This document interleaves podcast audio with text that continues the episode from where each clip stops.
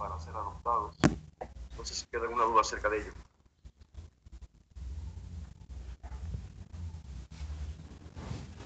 La adopción plena, la adopción simple, la adopción internacional, la adopción por extranjeros.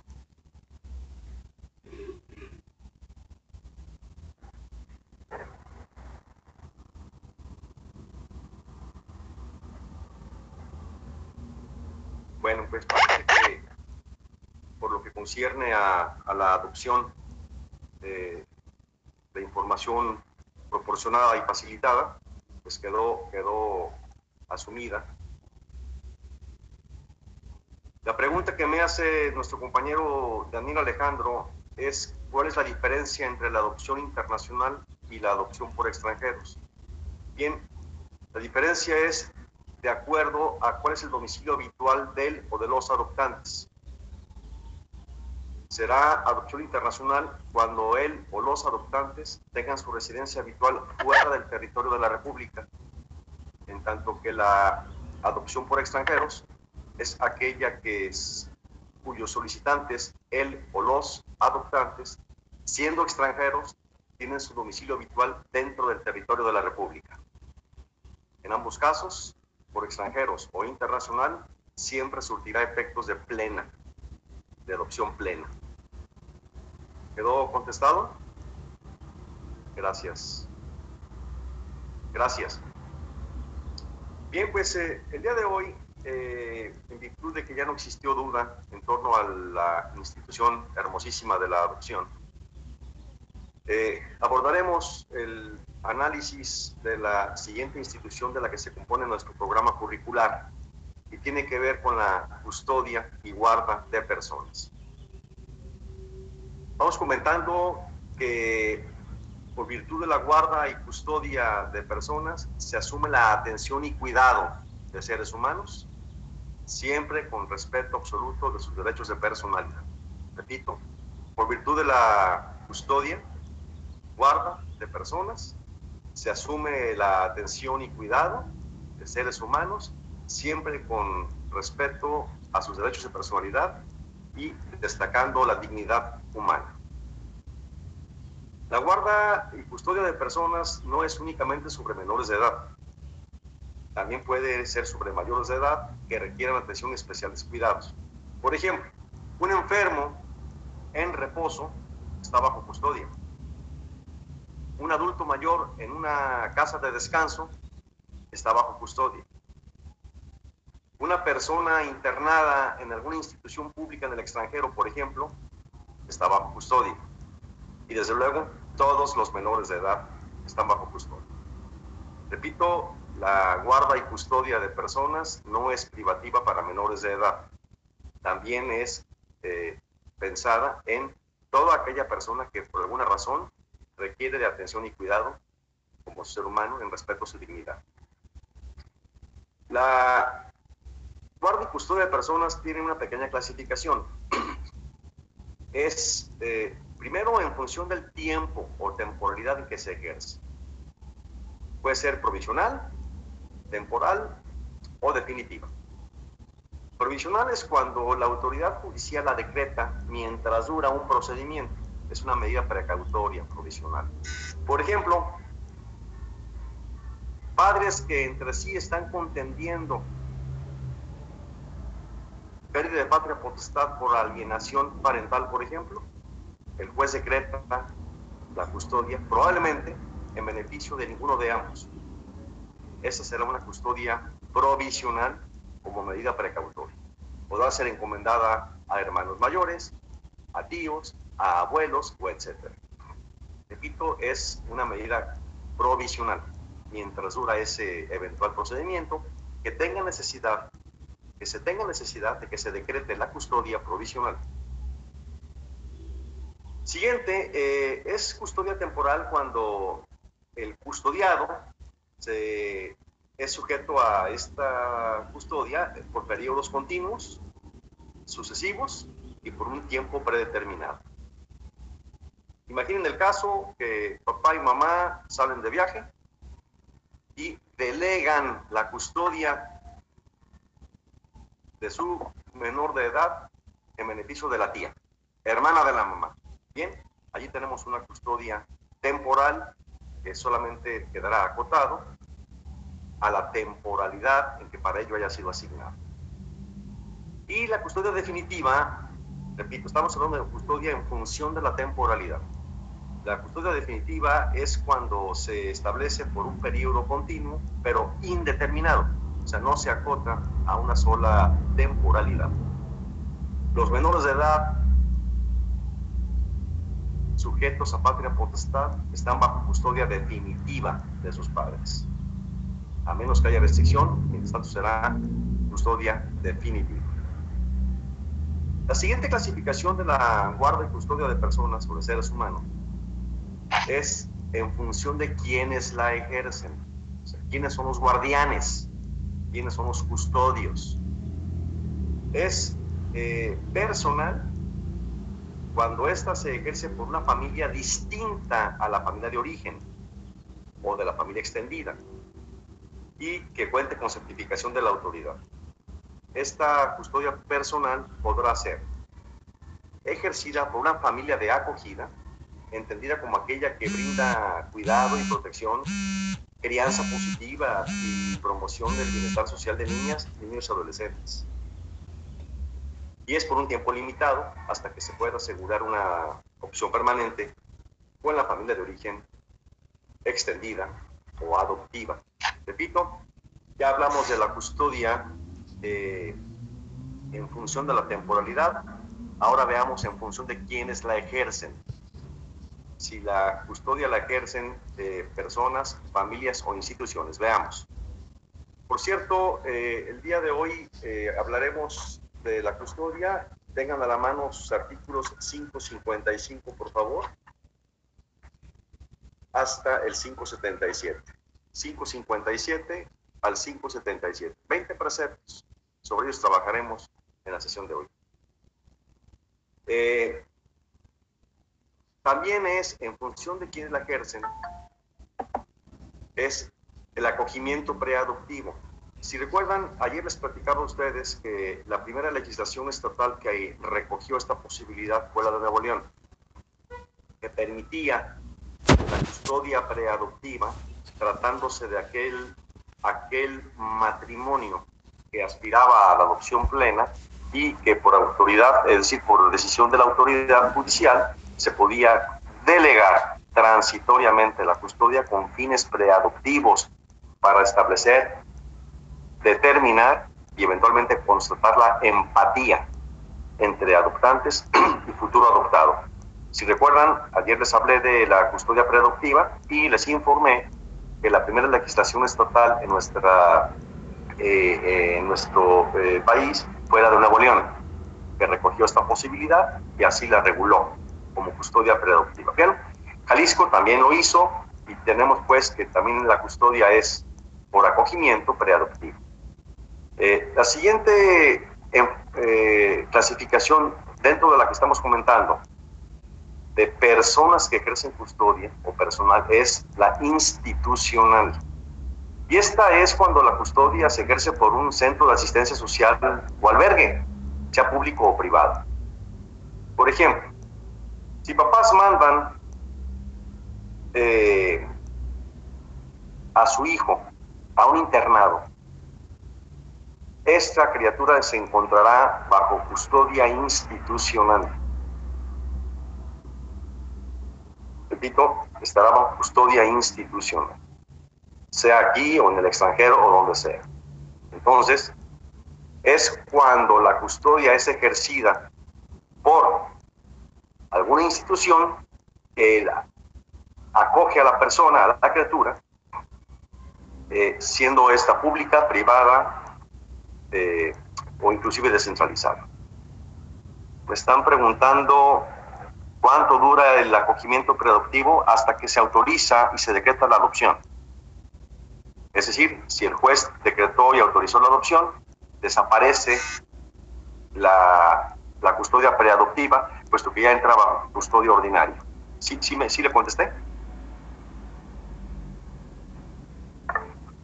Por nada. Bien, entonces continuamos. eh, dependiendo de quién ejerce, es por una familia de acogida, o sea, que no sea la de origen, cuando es acogimiento preadoptivo o cuando es institucional. Alguna vez me preguntaba un, alumno, oiga maestro, ¿y el niño que está en la primaria, en calidad de qué está de 8 a 2 de la tarde en el colegio? La respuesta es exactamente esta, es decir, está bajo custodia institucional, bajo el resguardo y eh, del director de la institución o directora de la institución.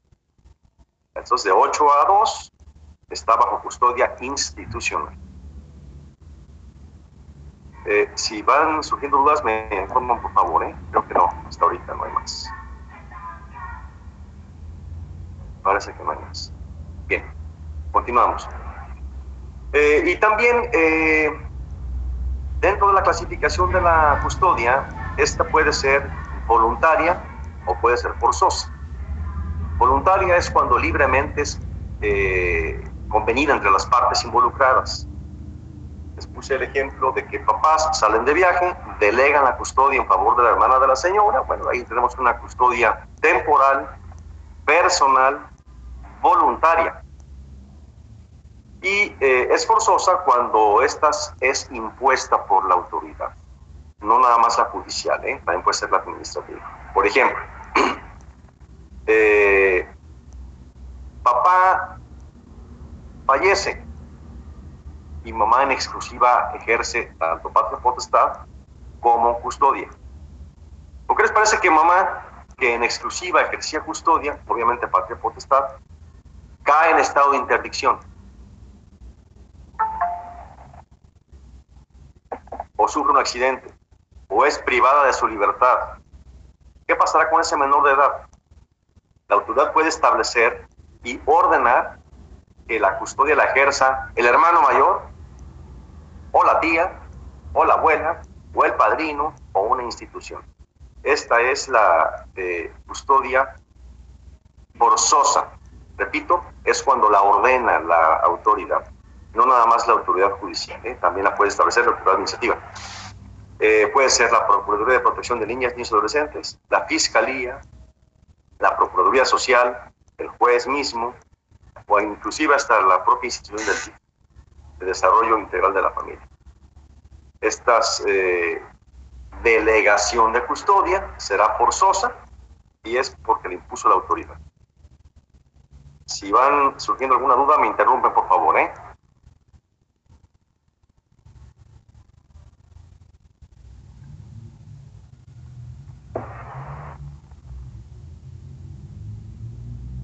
Por último, eh, hay una clasificación adicional que es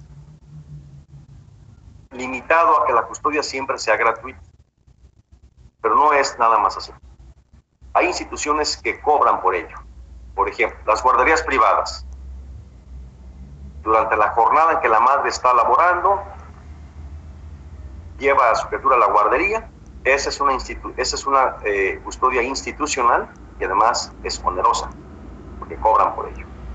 No únicamente por el cuidado, sino por la instrucción que ahí reciben, la ludoteca, y si es mayorcito, eh, pues ahí la instrucción primaria.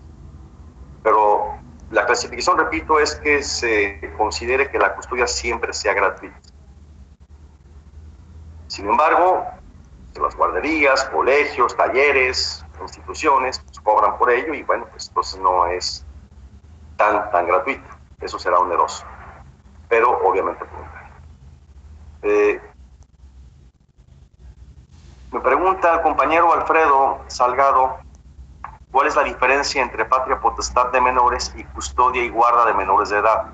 Bien, eh, si quieren, cuando concluyamos la custodia e iniciemos patria potestad, se darán cuenta de qué significa, porque si ahorita me meto al tema de patria potestad respecto de custodia, puedo confundirlos un poco. Si me permite, Alfredo, lo, abordamos en la siguiente sesión de Patria Potestad, porque es mucho lo que tenemos que platicar de ello y no quisiera confundirlos. Pero solamente para, sí, por nada, Alfredo, nada más para que no nos quede alguna pequeña duda y pequeño paréntesis como colofón o exordio de entrada a la charla. respeto cualquier otra opinión, opino que la patria potestad es el género y la custodia es la especie. Es una opinión personal. Repito que la patria potestad es el género y la custodia es la especie. Porque habrá padres que ejercen patria potestad, pero no ejercen custodia. A ver el caso de una persona privada de su libertad por la comisión de un delito electoral. Ese delito nada tiene que ver con el desarrollo de la patria potestad, ni mucho menos de la custodia. Sin embargo, por estar privado de su libertad, no ejerce custodia, pero sigue ejerciendo patria potestad, de lo cual platicaremos más adelante. Cierro paréntesis y continuamos. Entonces, por la clasificación de la custodia y guarda de personas, no únicamente menores de edad, repito, también sobre mayores, o toda aquella persona que necesite requiera transitoriamente cuidado de atención especial, se encontrará bajo la institución de la custodia. Se clasifica en provisional, cuando es por medida eh, decretada por el juez, mientras dura un procedimiento en que se involucre la decisión provisional de esa persona, es decir, de la custodia de esa persona. También la tenemos la temporal cuando se establece por periodo determinado. La definitiva cuando no se acota a una temporalidad preestablecida. La tenemos dependiendo de quién la ejerce, si es personal, entendida como la persona o familia, ya vimos familia de acogida, familia, eh, perdón, en acogimiento preadoptivo, o la institucional en su caso, que es la que se ejerce por estas eh, instituciones que tienen por objeto esencial la atención y cuidado de seres humanos. Tenemos la voluntaria cuando es simplemente convenida, la forzosa cuando le impone la autoridad, ya platicamos los casos, y eh, la, última clasificación es onerosa o gratuita, entendiéndose que se prefiera, se establezca que invariablemente sea gratuita, a menos que la institución, por ejemplo, que la va a ejercer, a esto se dedique y cobrará por ello. Eh, albergues, instituciones, talleres, etc. Eh, ¿Queda alguna duda hasta ahorita de la clasificación de la custodia o guarda de personas y de seres humanos?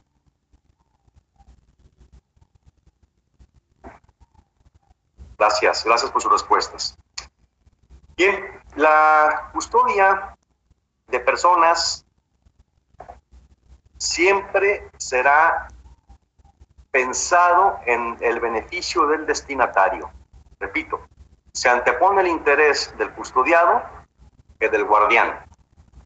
Se antepone el interés superior del custodiado que el interés que pudiera corresponder al guardián. Y, perdón, eh, invariablemente en irrestricto respeto a sus derechos de personalidad. Invariablemente en estricto respeto a sus derechos de personalidad. Quienes ejercen custodia también tienen a su alcance la posibilidad de eventualmente aplicar el correctivo disciplinario de manera prudente y moderada.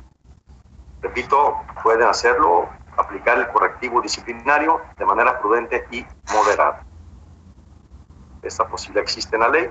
Eso está recogido desde la Convención de los Derechos del Niño. Recordarán que alguna vez platicamos de esto es un convenio que tiene suscrito México y muchos países más. Llama la Convención sobre los Derechos del Menor o del Niño, que fue eh, ratificada por nuestro país en el año 92. Y desde entonces, pues, haciendo un poquito de, recuerdo, eh, todo aquel tratado celebrado por el Ejecutivo Federal dentro o fuera de la República, que es ratificado por el Senado se eleva al rango constitucional. ¿Recuerdan eso? Todo tratado internacional celebrado por el Ejecutivo Federal, dentro o fuera de la República, y que ese tratado sea ratificado por el Senado de la República, se eleva al rango constitucional. Y, ya lo habíamos comentado, hoy lo repito, arriba de la Constitución no hay nada. Esta es la Carta Fundamental arriba de la Constitución no hay nada. Y ninguna ley secundaria, ninguna ley secundaria puede estar en pugna con la Constitución. Porque si lo estuviere, esta ley secundaria ha de ser declarada inconstitucional. y por ende carecerá de aplicación. Si recuerdan esto, ¿verdad? Una vez platicamos en clase. Qué bien que lo recuerdan. Muchas gracias por sus respuestas. Pues bien, nuestro país tiene suscrito este tratado que se llama Convención sobre los Derechos del Niño. Y ahí eh, es el, el eje vertical de lo que hoy venimos comentando en torno a la guarda y custodia de menores. Y con esto pasamos al siguiente punto de la charla de hoy, que es la guarda y custodia de niños, niñas y adolescentes. Esto lo van a encontrar en su artículo 560, por favor, al 566. Pero dejen platicarles un poquito, antes de entrar de, al análisis de esto, eh, que, me llama mucho la atención que la Suprema Corte de Justicia de la Nación creó un protocolo de actuación para aquellas autoridades que imparten justicia donde se involucran derechos de niñas, niños y adolescentes. Yo voy a pedir de favor que registren esto para que lo puedan consultar. Son escasos 20 preceptos. Repito, del 560 artículos al 566 para Daniel Soto, 560 al 566 de su Código Civil. Pero antes de hablar de ellos, me quiero eh, destacar con ustedes que la Suprema Corte de Justicia de la Nación creó un protocolo de actuación para quienes imparten justicia donde se involucran derechos de niñas, niños y adolescentes. Este protocolo de acción sumamente interesante es acatado y obedecido por todas las instituciones judiciales o administrativas que imparten justicia donde se involucran derechos de niñas, niños y adolescentes. Y este protocolo implica que el niño, al ser, al participar en cualquier procedimiento judicial en su calidad de custodiado, tiene derecho a opinar, tiene derecho fundamental a manifestar su opinión y que esta opinión debe ser valorada y tomada en cuenta por el juez a partir de su edad y de su instrucción. Esta escucha de menores de edad se lleva a cabo con toda esta solemnidad que les platico del protocolo, donde se le anuncia al niño qué es lo que va a estar haciendo allí, qué es lo que, para qué está él formando parte indirecta de este procedimiento. Tiene el niño derecho a que esté con él alguien de su confianza, abuela, la tía, la madrina, el hermano mayor, etcétera, para que esté con él durante esta entrevista. Y esta charla muy sencilla, dentro de lo protocolario, es eh, para concluir y determinar si la decisión que se vaya a tomar en torno a su eh, establecimiento de custodia es o no en su estricto beneficio. Por ejemplo, es común que papá y mamá se estén disputando, se estén disputando la custodia de la criatura, y bueno, pues el juez tendrá la necesidad de escuchar a esa criatura para determinar qué es lo que está sucediendo en su entorno, respetando este, este protocolo. Lucero Jazmín me pregunta, el nombre del protocolo es el protocolo de actuación para quienes imparten justicia en que se involucren derechos de niñas, niños y adolescentes, creado por la Suprema Corte de Justicia de la Nación. Si se meten, por nada, Lucero, si se meten a la página de la Suprema Corte, ahí está, ahí lo pueden desplegar. Está muy sencillo. Están los protocolos de actuación para indígenas, para adultos mayores, para menores, que es el caso. Ahí están los protocolos, ahí lo pueden desplegar, muy interesantes. Y bueno, de este protocolo que les comento, eh, establece que hay que eh, seguirse todo este ritual para que el menor se sienta en bienestar. Ya les había platicado a ustedes que cada vez que un menor se presenta a un tribunal, eh, diga lo que diga, manifieste lo que manifieste, sale con un dejo de tristeza porque sabe que está traicionando a uno de los dos. Si habla bien del papá, mamá se siente traicionada. Si habla mal del papá, el niño sale triste porque habló mal del papá, aunque fuese la verdad. Pues bien, con este protocolo lo que se busca es aminorar, reducir a su mínima expresión este sentimiento que es común, que es común. Ahí estarán esa eh, escucha de menores, el tutor, el agente de la Procuraduría Social, el agente de la Procuraduría de Protección de Niñas, Niños y Adolescentes, el juez mismo. Y los papás quedarán fuera, no participan en la audiencia, es solamente el niño y alguien de su confianza. Esto que les comento está en las actuaciones ya sea judiciales o administrativas donde el niño participa. Y es muy común. Está filmado, está filmado el niño para que todo lo que allí diga quede como una eh, a perpetuidad, porque se va a tomar una decisión importante, delicada, en torno al destino, quizá transitorio, de su custodia. ¿No hay duda hasta ahorita tampoco con el protocolo?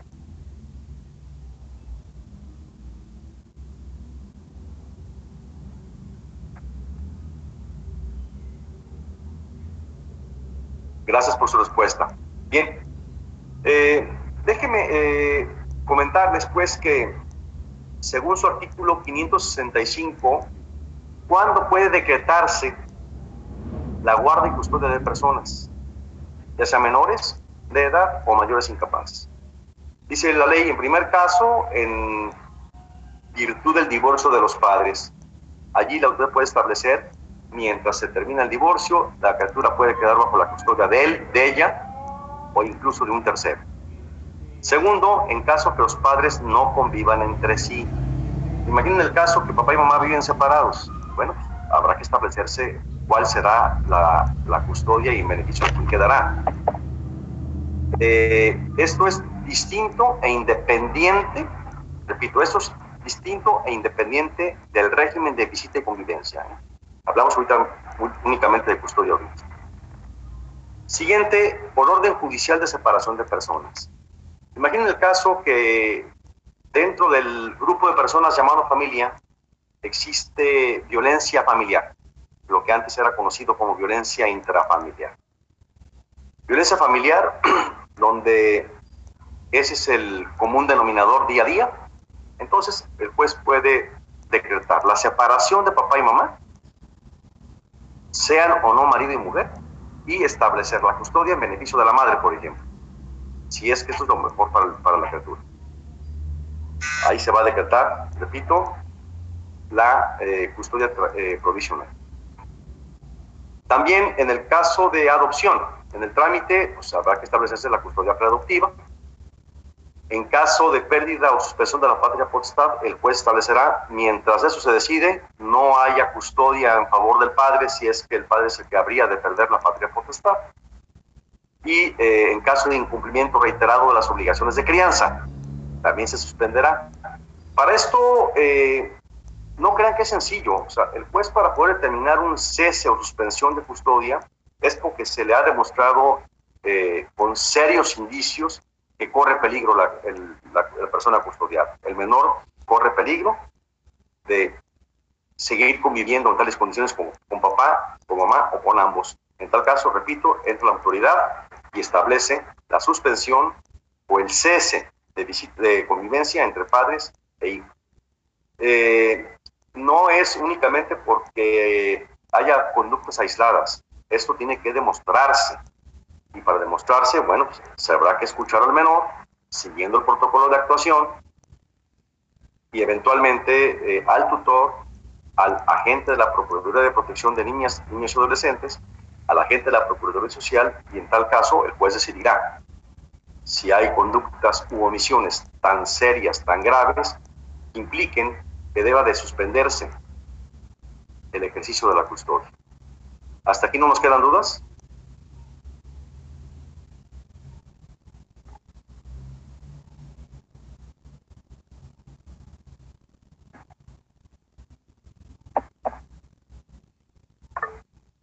Parece que no.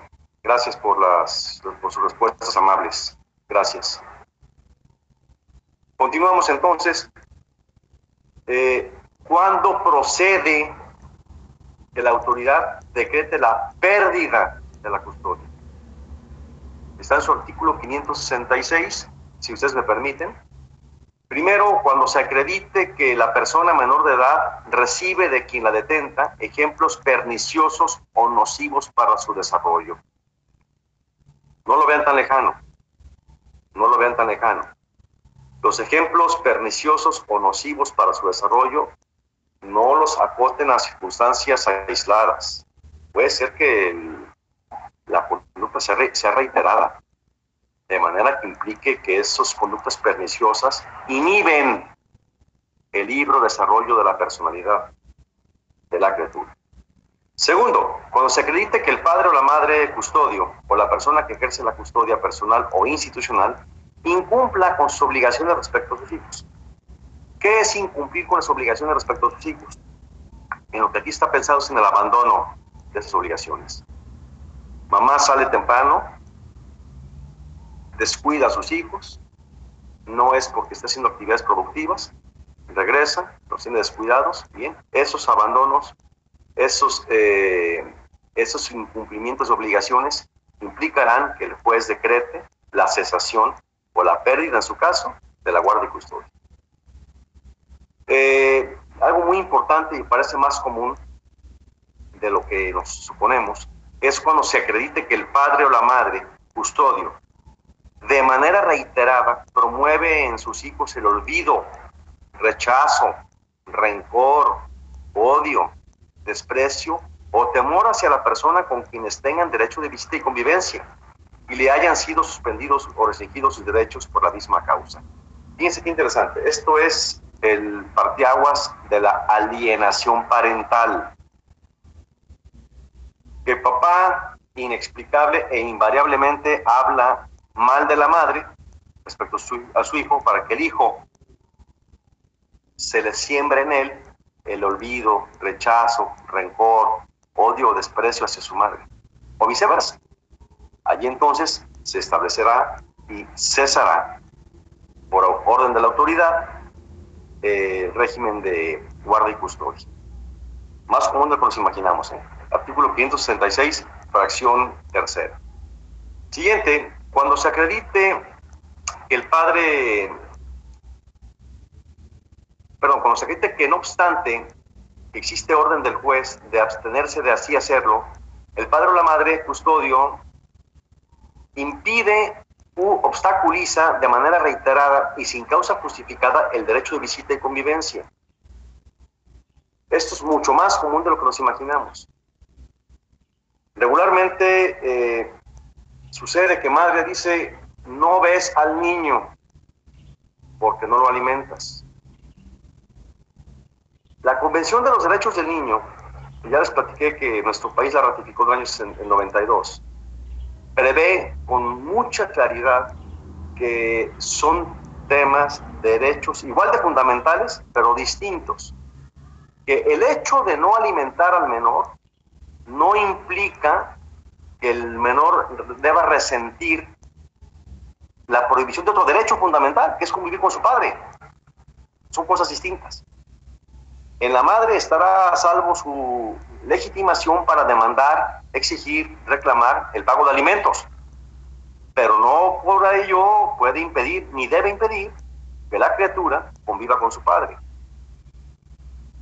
Porque si así lo hiciere, el padre podrá también promover, reclamar que se respete ese derecho fundamental.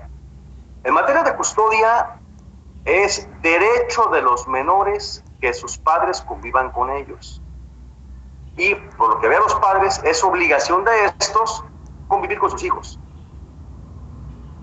Fíjense bien cómo está establecido. Por lo que vean los menores, es un derecho fundamental que sus padres convivan con ellos. Y por lo que vean los padres, es una obligación de estos convivir con sus hijos. De manera entonces que el hecho de no alimentar a su hijo no implica de suyo que deba de impedirse o inhibirse o prohibirse otro derecho fundamental del menor, que es que su padre conviva con él. Al contrario, es una obligación del padre convivir con sus hijos. ¿Sí me voy explicando en esto?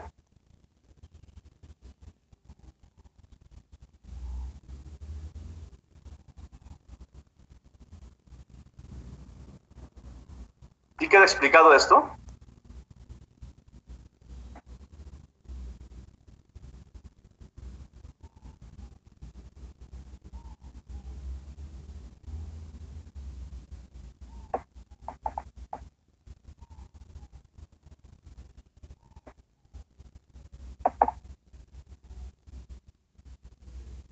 En efecto, Daniel Alejandro, la convivencia no debe estar condicionada.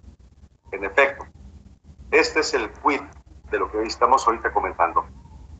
Eh, una cosa es la obligación alimentaria, otra cosa es la obligación de convivir con sus hijos. Una no inhibe a la otra, son eh, paralelas.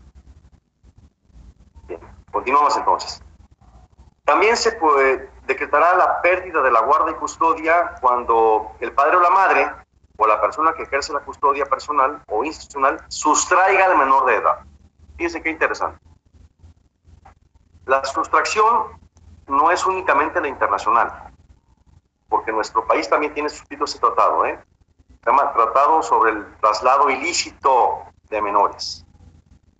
Por más que papá o mamá ejerzan patria potestad, por más que papá o mamá ejerzan custodia, no pueden sustraer a su hijo sin el consentimiento del padre. Para así hacerlo, aún contra el consentimiento del padre, es como se demuestre que es en beneficio irrestricto o absoluto del menor. Y para ello tendrá que mediar, obviamente, la, la autorización judicial, porque allí se establecerá cómo sería en adelante, por ejemplo, la visita y convivencia entre padre e hijos.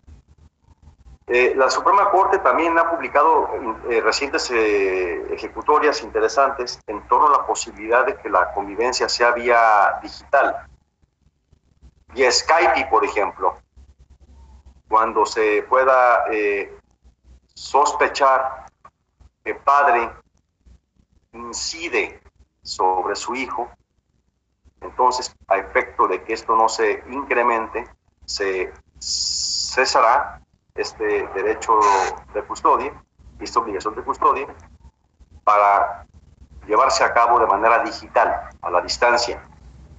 Y la Corte estableció que es válido hacerlo vía Skype, porque allí estará la criatura, obviamente supervisada por la madre, mientras charla o convive por esta forma con su padre vía digital. Sí, sí, sí, me expliqué en este tema.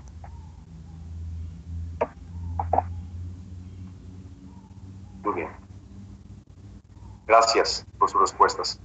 Entonces, eh, repito, no es lícito sustraer al menor, a menos que sea con el consentimiento del diverso. Y para lograr que la autoridad lo autorice, cuando el diverso ascendiente no, no consiente en que se mude a otro, eh, a otro lugar, deberá demostrarse que es en beneficio absoluto del menor. Que es en beneficio absoluto del menor. En tal caso, el juez podrá suplir el consentimiento del otro para permitir que el menor tenga su residencia a futuro en diverso lugar donde no está el padre o la madre en su caso. Eh, quiero que platiquemos ahorita, si no les incomoda, el orden de preferencias para el ejercicio de la custodia, visita y convivencia. Está en su artículo 572, si me permiten ustedes. Artículo 572. Cuando los padres no convengan la guarda y custodia de sus hijos, el juez de la causa considerará qué es lo más conveniente para la niña, niño o adolescente, y deberá atender al siguiente orden de preferencias. Orden de preferencias. En este orden, eh, la doctrina moderna considera que el, es interés superior de la niñez desarrollarse en un ambiente sano familiar y establece este orden, en este orden de preferencia. Primero, pues con sus padres, pero ¿qué sucede cuando los padres no viven juntos?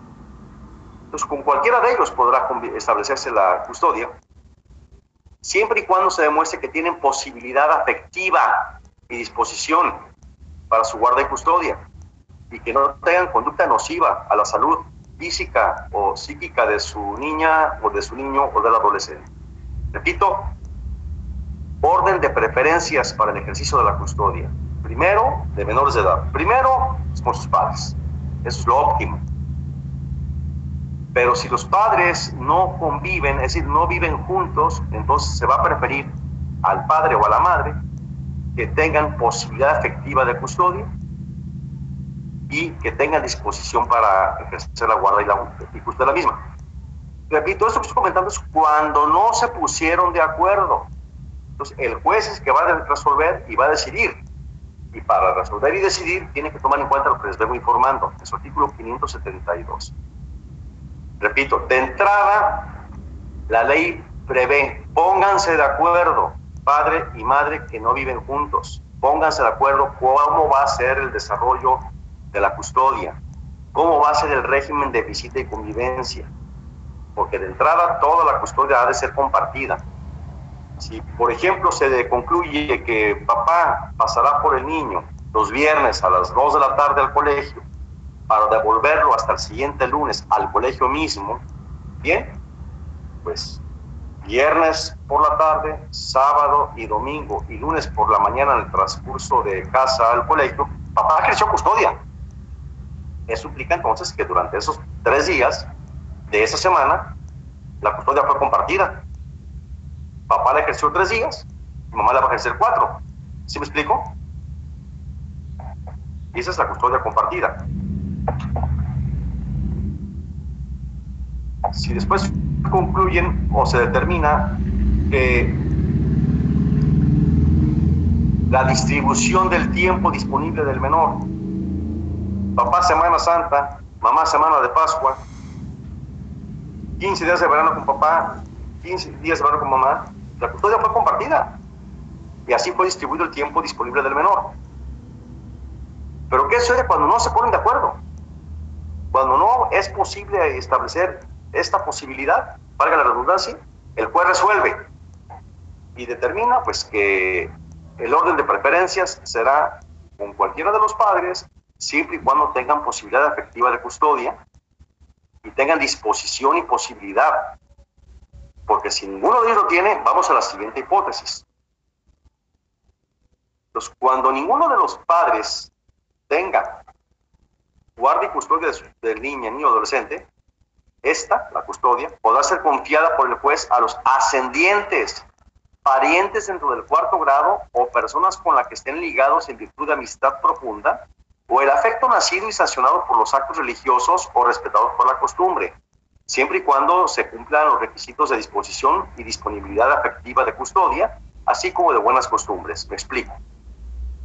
Papá y mamá no están en la posibilidad de ejercer por sí mismos custodia según pudiera suceder, entonces el juez la puede confiar, la custodia de esta persona menor de edad, a los ascendientes, abuelos paternos o maternos, parientes dentro del cuarto grado, tía, tío, o personas que estén ligados al menor por virtud de amistad profunda, los papás del compañerito del colegio, o en su caso, por afecto nacido y sancionado por actos religiosos o respetados por la costumbre.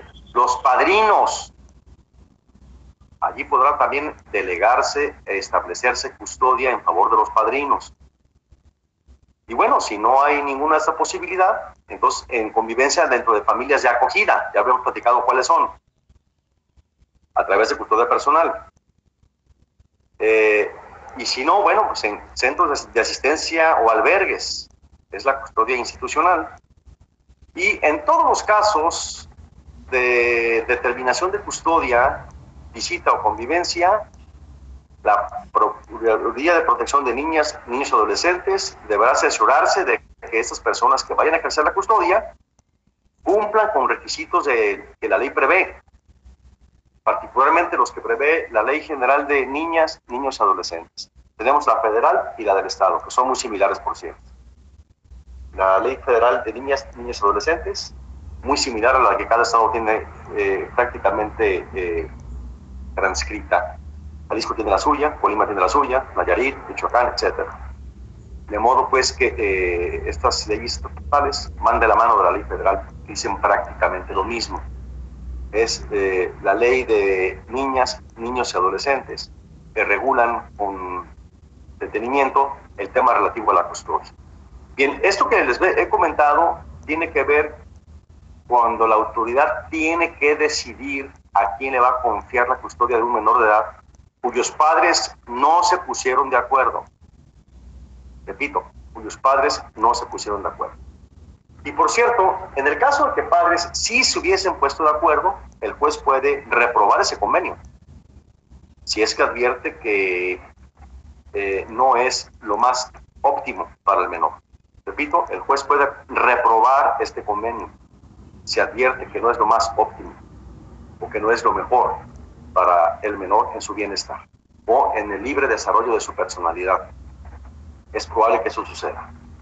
Eh, de manera regular, eh, los jueces respetan estas, eh, este clausulado que los padres hayan acordado, porque dan por hecho que quienes más conocen las necesidades de sus hijos pues son los, los propios padres. Así que difícilmente podrá pensarse que papá y mamá acuerden o establezcan un clausulado en un convenio de custodia cuando haya algo que no pudiera ser lo óptimo para su propio hijo. Eh, ¿Hasta aquí me voy explicando?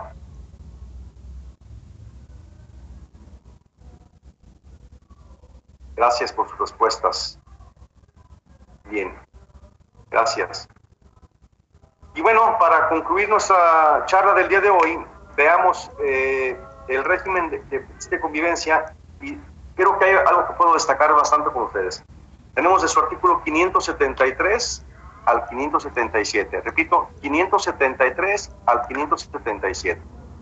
Eh, me gustaría decirles primero qué es el régimen de visitas y convivencia constituye un derecho de las personas menores de edad que tiene por objeto regular y organizar el contacto, estancias y comunicaciones entre ellos y sus progenitores o adoptantes, familiares o parientes cuando los padres no convivan entre sí o cuando su convivencia haya cesado, caracterizado por una distribución igualitaria y racional del tiempo acordado voluntariamente entre ellos o en su defecto por decisión del juez.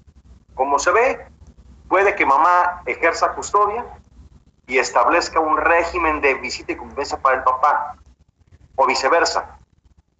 Entonces, el, el paréntesis que le hice hace algunos minutos a su compañero, creo que fue su compañero Alfredo Salgado, es diferencia entre patria potestad de menores, ejercicio sobre menores y guardia y custodia sobre menores. Pues bueno, aquí tenemos la razón. Patria potestad es el género, custodia es la especie y la visita y convivencia una subespecie. Repito, patria potestad es el género, la custodia es la especie y la guarda, el régimen de visita y convivencia es una subespecie. Papá está detenido por haber cometido un delito electoral que nada tiene que ver con su hijo, ejerce patria potestad, pero no ejerce custodia. Sin embargo, sí podrá haber régimen de visita y convivencia, si mamá lo lleva al centro de reclusión, en los días permitidos o establecidos para ello. Entonces, ni ejerce, ejerce patria potestad, no ejerce custodia, pero sí un régimen de visita y convivencia.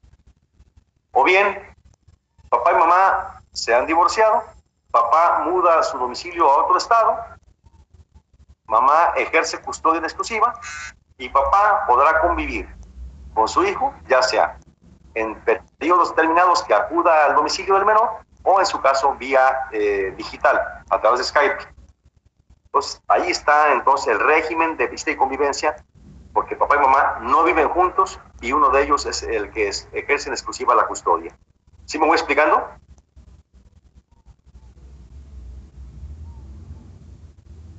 Y a propósito de esto, gracias Gracias. Y a propósito de esto, eh, les comento que es obligación de los padres visitar y convivir con sus hijos para que no se pierdan los lazos paternos filiales, para que no se pierdan los vínculos afectivos. Repito, es una obligación. Para los menores es un derecho que sus padres visiten y convivan con ellos, pero para los padres es una obligación. Y este régimen de visita y convivencia solo puede restringirse o suspenderse cuando el juez así lo establezca, cuando de conformidad con la ley, se determine que ello es contrario al interés superior de la niñez.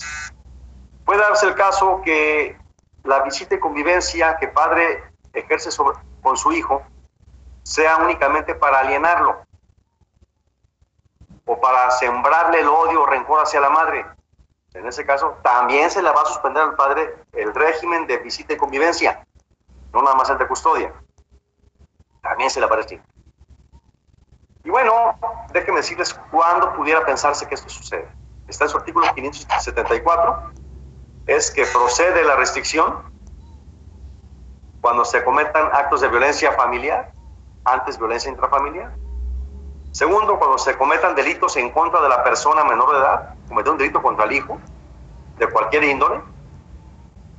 Tercero, cuando se cometan conductas nocivas a la salud física o psíquica de la persona menor de edad.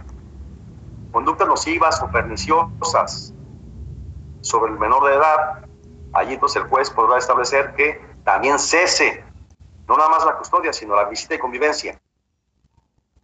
Cuando se promuevan los menores de edad eh, el olvido, rechazo, rencor, odio, desprecio o temor hacia la persona con quien tiene derecho de vivir convivencia. Sí, eh, Michelle, claro que puede restablecerse, puede suspenderse, pero luego se restablece. ¿Cuándo se restablece? Cuando el padre a quien fue eh, condenado a esa suspensión demuestre que ya se sometió al tratamiento y ha sido aprobado. Vamos a ver, está en su artículo 575, fracción segunda, primera. Ahorita vamos a llegar a ello. Michelle. Eh, también cuando la convivencia de la persona menor de edad con determinadas personas vaya en detrimento de los que venimos platicando.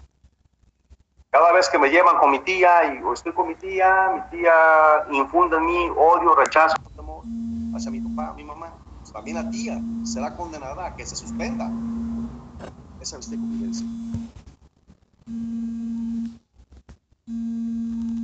Cuando el ascendiente no asista sin causa justificada en un periodo mayor a seis meses a las visitas secretadas. ¿Recuerdan eh, quiénes son los abandonados?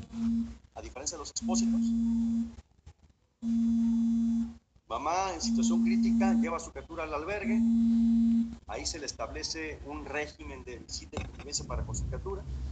Sábados de 8 de la mañana a 3 de la tarde mamá no va en más de seis meses sin causa justificada, la persona es abandonada, entonces procederá que se restrinja entonces esta calendarización de vista y convivencia. Cuando los padres recurran continuamente a tribunales para ejercer acciones legales notoriamente frívolas, la mamá eh, demande y demande al papá por circunstancias frívolas, o sea, ligeras, veleidosas, insustanciales, en tal caso, pues también se, suspenderá.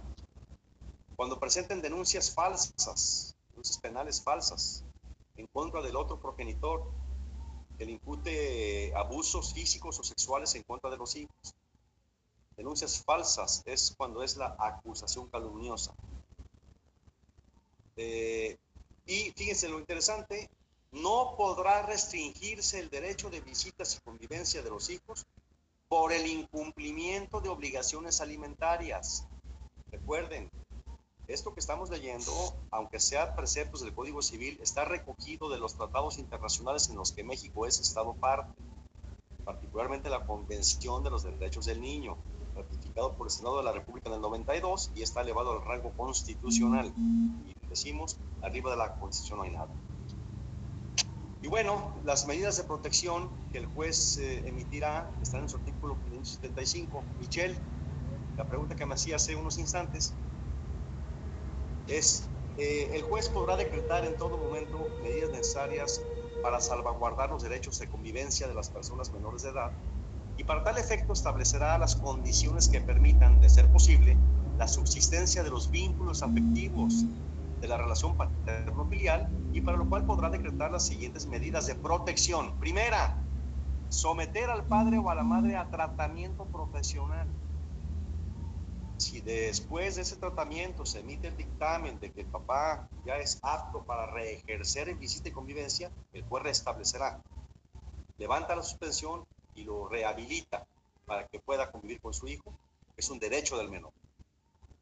Segundo, conceder al padre o a la madre visitas y convivencia asistida o supervisada. Esto es más común lo que se imaginan. Cuando hay peligro para se desarrolle de manera libre la convivencia entre padre e hijo o madre e hijo, entonces esta visita será supervisada. La tenemos en Ciudad Niñez, Avenida América, esquina Bloque Parra. Ahí están los, eh, los eh, módulos de convivencia grabados, filmados, para que no haya estos ataques o alienaciones.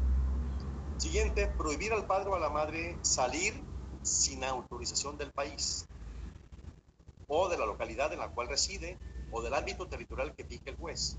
Prohibirle ausentarse. Son medidas de protección, para el menor, por supuesto. Restringir visitas y convivencia y autorizar otras formas de comunicación que permitan preservar lazos familiares. Ya les platicaba el Skype. Y ahora pues tantas redes existen sociales para que pueda continuarse aún a la distancia la visita convivencia entre padres e hijos. Y bueno, pues, la última es suspender temporalmente los derechos de visita y convivencia. Eh, esto cuando se determine que es, corre peligro el menor de seguir eh, conviviendo con su padre de manera libre. Bien, con esto ya me llegó la hora de concluir la sesión del día de hoy. Hemos concluido también entonces ya custodia, visita y convivencia. ¿Les queda alguna duda?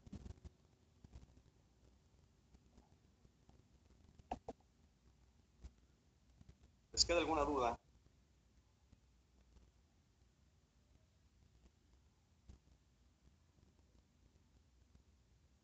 Bueno, pues parece que no hay dudas. Eh, les agradezco muchísimo su participación. Tuvimos 42 personas. Me da mucho gusto que hayan estado en sintonía.